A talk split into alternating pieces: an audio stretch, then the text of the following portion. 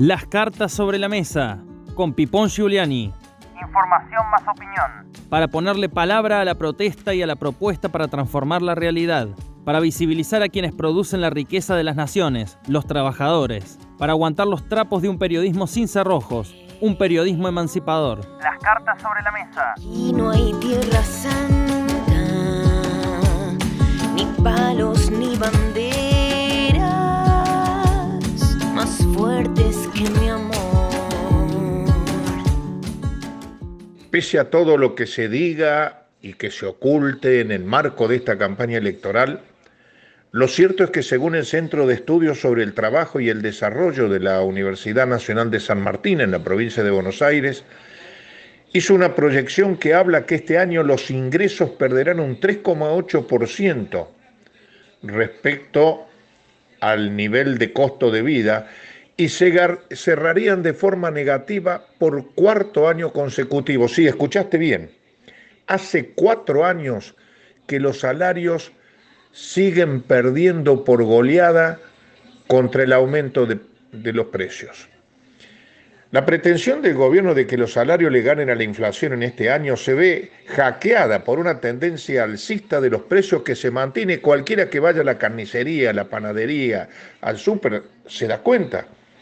Y esto hace que las proyecciones adelanten otro año de pérdida del poder adquisitivo.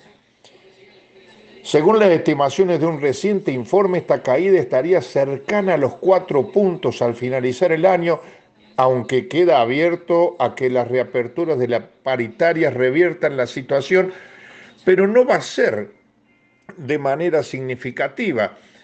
La mayoría de las que han reabierto habían pactado aumentos de entre el 32 y el 35% y lo llevaron alrededor de un 40%, en el mejor de los casos un 45%.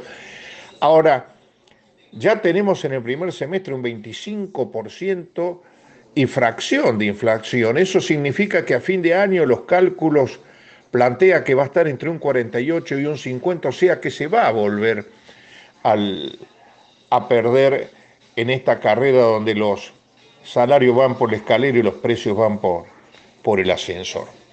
Este trabajo de la Universidad de San Martín identifica tres momentos de la carrera salarios-precios y deja una advertencia.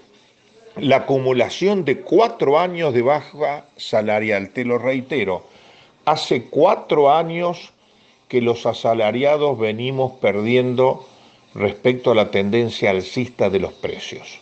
Durante el primer trimestre del año, la meta de inflación del 29% proyectada por el gobierno para todo el año fue rápidamente desbordada por el incremento de los precios y los salarios volvieron a correr por detrás. Mientras el incremento interanual de los precios entre el mes de marzo del 2020 y marzo del 2021 fue del 42%, el de los salarios pactados en las negociaciones colectivas fue del 31%. Y atenti, estamos hablando del universo laboral que firma paritarias, es decir, pertenecen a organizaciones sindicales que participan de la ronda negocial con las empresas en el marco del Ministerio de Trabajo. Son los laburantes formales que son minoría dentro del conglomerado de trabajadores y trabajadoras de la Argentina. Quiere decir que la mayoría que son laburantes en negro, trabajadores informales, la pérdida del poder adquisitivo de sus ingresos respecto al aumento de precios es mayor, significativamente mayor. Por lo tanto, eh, las proyecciones son pesimistas sobre lo que vendrá, porque eh, no se prevé que vaya a haber un emparejamiento entre el índice de ingresos y el nivel de precios. Se sabe, eh, el precio de los alimentos firma, lo, lo fija un pool de empresas que son las que gobiernan esa rama de la producción que devienen en artículos que son de primera necesidad para el conjunto de nuestro pueblo. Ahora, hay un dato importante que dejo para terminar mi columna de hoy. Por primera vez en la historia el consumo de carne fue el menor desde que se toman registros de esta cuestión. Quiere decir que en este primer semestre per cápita los argentinos comimos menos carne que durante toda la historia. Ya se sabe, comer un asado hoy es casi una utopía. Los dejo hasta unos días, aquí en este mismo punto del día nos encontramos para acordar o disentir. Lo importante es la batalla de ideas.